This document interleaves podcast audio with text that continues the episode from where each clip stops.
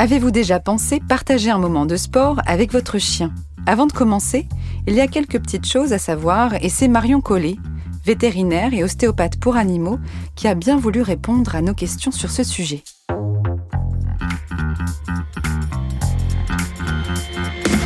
Vous avez une question? On a la réponse. Vous écoutez Conseil Sport, le podcast Bien-être, Santé, Nutrition de Decathlon. Bonjour Marion. Bonjour. Comment vas-tu? Très bien, merci. Merci beaucoup de m'accueillir dans ton, dans ton cabinet. Où il y a plein d'histoires d'animaux dans ce cabinet, j'imagine.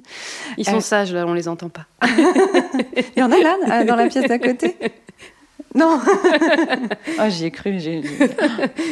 euh, Aujourd'hui, on parle de nos animaux de compagnie, mais notamment de nos chiens et chiennes, avec qui on aurait envie de faire du sport. Alors, c'est à toi de, de, nous aiguiller, et je commence tout de suite avec une question. À partir de quel âge on peut commencer à faire du sport avec son chien ou sa chienne? Alors, pour donner une réponse précise, on pourrait dire qu'à partir de 15 à 18 mois, toute race confondue, on peut faire du sport à assez haut niveau. Après, ça dépend énormément de la taille du chien. À savoir que les petits chiens ont une croissance rapide.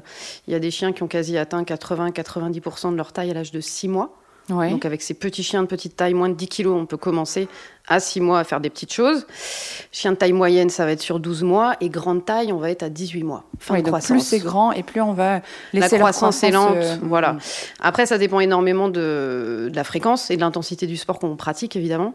Et on peut très bien commencer à partir de 6 mois à créer une phase d'habituation avec le chien. C'est-à-dire à le mettre en contact avec les lieux, oui. avec le matériel et avec des petites séquences d'éducation, je dirais, qui sont autour du sport, mais qui ne vont pas vraiment être du sport euh, au sens propre. Dit, voilà, c'est ça. Euh, tous les chiens peuvent faire du sport avec nous? Non. Non, ah. clairement pas. Euh, il y a des races brachycéphales notamment, donc les ah. bulldogs, hein, bulldog anglais, bulldog français, avec le les carlins, voilà, tous ceux qui n'ont pas de profil. Hein, je dis toujours quand on les regarde de profil, il n'y a pas de nez, donc c'est compliqué pour bien s'oxygéner. clairement, ces chiens-là faire du sport, c'est les mettre en péril. Hmm. Dans certains cas, eux, ils vont être friands, ils vont avoir envie de nous suivre, mais il faut clairement les limiter parce qu'ils peuvent pas. La, voilà. la promenade, voilà, il y, a une question, voilà, il y a une question de physique et puis après il y a une question aussi de, de tempérament. Euh, il y a des chiens, ça, ils s'en foutent, hein, clairement. ah ouais ils sont, bah, ils, font leur petite promenade, ils, font leur petite sortie, mais euh, des fois on les amène sur des terrains euh, même d'agility pour rigoler un peu et pour voir.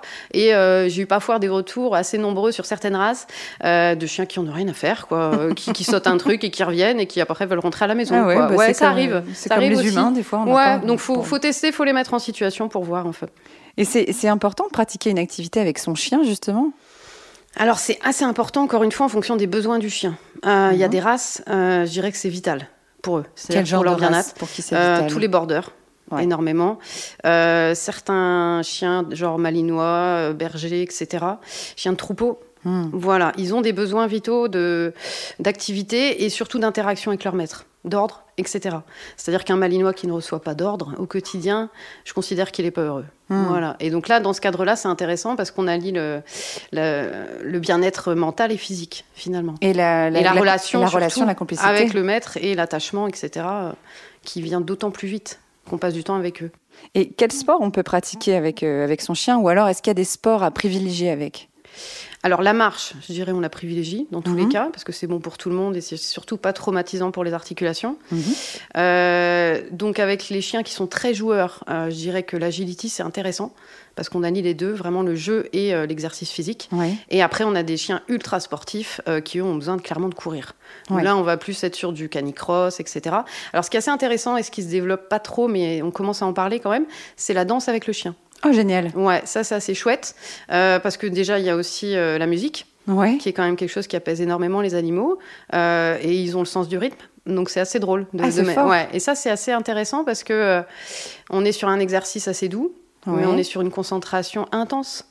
donc en fatigue globale, je dirais qu'on atteint quand même un niveau assez élevé, quoi, en faisant des courtes, des courtes séances. Je vois bien, mm. le petit border ouais, en train de faire mais ils adorent, hein. ils adorent, ouais. Trop marrant. Il y a également certaines races qui adorent nager, hein, comme les Terre-Neuve par exemple. Euh, Donc tu peux nager à côté et Ouais, il y a même carrément des entraînements de, de, de secourisme entre guillemets de personnes sur certains points plans d'eau, notamment dans le Pas-de-Calais, je sais qu'il y en a un, où on entraîne les chiens à ramener le maître sur la berge. Quoi. Donc c'est chouette, ils sautent du canot, ils ont le gilet de sauvetage, ils vont chercher la personne et ils la ramènent. Comment on sait s'ils sont heureux de faire ce genre d'activité? Oh, c'est assez rapide. Ouais. En fait, on les, on, les met. Alors, je dis toujours, c'est intéressant qu'ils rencontrent euh, en étant chiot faut pas que ce soit la grosse découverte. C'est-à-dire que mm. le jour où on se dit je vais faire du sport, on découvre l'endroit, on découvre les, les congénères. Ça fait beaucoup trop de choses ouais, voilà, c'est énorme en fait. Mm. Alors que quand on les habitue entre 3 et 6 mois, justement, c'est super intéressant. Quand ils reviennent, pour eux, c'est une zone de jeu.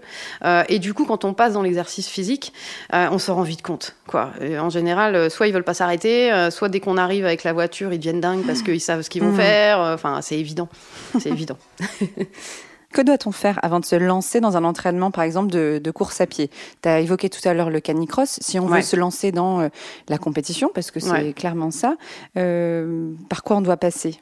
Alors déjà, des phases d'entraînement très progressives. Hein, des il dit toujours il vaut mieux un exercice de courte durée, mais souvent, euh, qu'un exercice trop long. par exemple, sur un chien qui n'a pas un an, on ne va pas s'amuser à courir pendant 30 minutes. donc, on peut faire des séquences très courtes et on peut surtout, encore une fois, si on a un circuit en tête par la suite, utiliser ce circuit comme une zone de promenade courir progressivement. Et ce qui est très important, c'est de respecter un temps de marche, un quart d'heure avant, un quart d'heure après l'exercice intense. Hein, encore une fois, pour délier les muscles, pour plein de choses. Comme une sorte d'échauffement et de retour au calme. Exactement, c'est très important. C'est-à-dire que les, gros, euh, les gros traumas euh, musculo-tendineux, on va dire, c'est souvent sur des exercices à froid. On appelle ça, c'est-à-dire que le chien, il a envie, il est content, il sort du coffre de la voiture et, voilà, et il part à fond de balle et voilà. Hein. et il faut les retenir parce que là-dessus, c'est compliqué de les tenir. On peut se blesser euh, en tant que. Enfin, les alors, chiens peuvent se alors, les chiens, oui, oui, clairement. Hein, il y a des, il y a des, dans le canicross, il peut y avoir des, petits bobos de coussinets, des choses comme ça. Et puis après, on peut avoir des atteintes quand même plus, plus intenses et plus violentes. Alors, on n'est pas forcément sur la fracture, mais on peut avoir des atteintes de ligaments, par exemple, euh, qui sont parfois graves et qui nécessitent des, des interventions chirurgicales par la suite. Donc, il faut vraiment y aller tout doucement. Voilà. Progressivement. De toute façon, c'est une question même pour l'humain, hein, c'est progressif. Mais oui, c'est hein, comme pour euh, tout le monde pareil. Voilà. Et puis bien s'hydrater et bien marcher avant d'aller se reposer, en fait. Le, le, meilleur matériel justement pour courir avec son, son chien, qu'est-ce que toi tu préconiserais? Alors, ça dépend beaucoup de tempérament du chien et de la zone ah. euh, géographique où on se trouve aussi. C'est toujours très agréable de pouvoir lâcher le chien. Maintenant, on ne peut pas le faire partout. Je dirais que quand on lâche un chien et qu'on est plutôt dans de la course, l'idéal, euh, ça reste le collier parce que c'est ce qui est moins entravant dans, le, dans, la, enfin, dans les mouvements euh, de la course pour le chien. C'est ce qui est le plus confortable. Ils ont quand même sorti pas mal de harnais maintenant qu'on peut mettre, qui sont assez ergonomiques. alors, ce qui est important dans le harnais, c'est qu'il faut que l'épaule du chien soit complètement libre. L'épaule du chien L'épaule, ouais, pardon le membre antérieur jusqu'en haut. C'est dur à dire. Euh, et, tous les harnais le permettent pas. Donc ça, faut en discuter avec son vétérinaire parce que clairement, il y, a des, y a des conseils sur Internet qui sont pas toujours très bien. Très juste. Voilà, il faut en discuter. Euh, après, pour tout ce qui est nage, il y a des harnais carrément. Il y a même des gilets de sauvetage pour chiens. Euh, dans le cadre de la danse pour chiens, par exemple, bah là, c'est pareil, c'est le collier, hein, il n'y a rien. Alors, des mhm. fois, ils ont des petites tenues aussi. On peut, tant que c'est confortable. Oui, c'est ce que j'allais dire. S'il adhère, voilà, bon, s'il adhère, s'il adhère pas.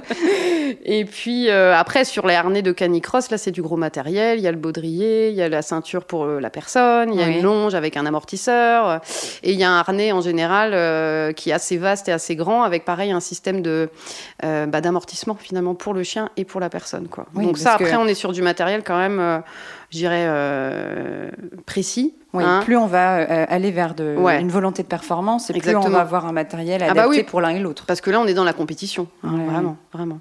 Tu parlais de, de, demander aux vétérinaires, etc. Est-ce que justement, avant de commencer cette activité physique ou ce sport ou cette compétition, il est important de passer par le vétérinaire? C'est indispensable. Ah. Indispensable. Déjà, l'âge de les premiers mois, on voit le vétérinaire pour les vaccins, les visites de contrôle. C'est déjà l'occasion d'en parler par rapport à la race. Euh, à l'âge de six mois, une visite pubertaire, c'est intéressant justement. Parce, que tu pas de puberté. Bah, six mois, on va dire que c'est l'âge de la puberté, globalement, okay. toute race confondue, en moyenne. Alors, des fois, c'est plus tard, mais on va dire que c'est une moyenne. Et c'est intéressant de voir au niveau alimentation. Hmm. vitesse de croissance de l'animal, etc. Parce qu'on est tous différents et eux, c'est pareil. Donc, il faut vraiment s'adapter au chien, à son tempérament et vraiment en discuter. Euh, et la visite pubertaire, c'est intéressant parce que euh, il y a parfois des, des, problèmes de nutrition la première année euh, qui sont malheureusement irrémédiables. Mm. Et justement, quand on leur fait faire du sport, est-ce qu'on doit adapter l'alimentation à cette nouvelle activité? Oui, alors ça dépend un peu de l'intensité du sport, évidemment. Si on est sur des petites sorties deux, trois fois par semaine, d'un quart d'heure, 20 minutes, on n'a pas forcément besoin de changer grand-chose.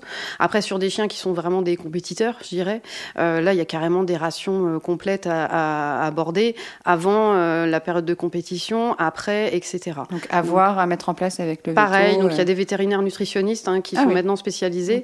Il y en a même qui proposent certains sites internet où on peut carrément calculer une ration pour son chien. Donc c'est vraiment de la nutrition euh, de précision, je dirais, mais c'est indispensable sur des chiens ultra sportifs. Et au niveau de, l'encadrement, donc là, je parle, je parle des vétos, quand on veut s'entraîner et progresser, quel genre d'accompagnement, de structure, d'encadrant, euh, vers quel genre on doit se tourner? Euh, Alors, il y a toujours dans beaucoup de communes des clubs canins, qui sont principalement des clubs d'éducation, mais qui ont l'avantage de posséder un terrain. Donc déjà, c'est intéressant pour pouvoir lâcher le chien, euh, découvrir un peu ses besoins, ses envies, etc. D'aller dans ces structures-là, je dirais, pour découvrir aussi la zone. Euh, après, euh, bah, ça dépend énormément du sport qu'on va pratiquer. Hein. Le chien qui aime nager, on va le mettre en contact avec l'eau rapidement.